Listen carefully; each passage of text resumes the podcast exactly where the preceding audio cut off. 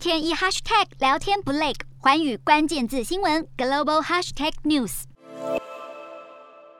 面对猴痘疫情扩散，西班牙确诊患者已经突破五十五例，因此当局决定要购买丹麦巴伐利亚北欧公司生产的疫苗。不过，西班牙当局并没有宣布要购买多少疫苗。由于从五月初以来，北美和欧洲甚至中东国家都出现多起罕见猴痘病例，引发各国高度关注，也担忧猴痘疫情会扩散开来。不过，美国 CDC 和多位专家都表示，猴痘主要是透过身体接触才会传染。专家表示，猴痘和新冠肺炎不一样，不是在杂货店擦身而过就会有感染风险的情况，而是必须和确诊者有非常密切的接触。虽然猴痘病毒也会透过呼吸道飞沫传播，但不像新冠肺炎那么容易。而目前各国也决定加紧采购疫苗，希望可以尽快阻断猴痘传播。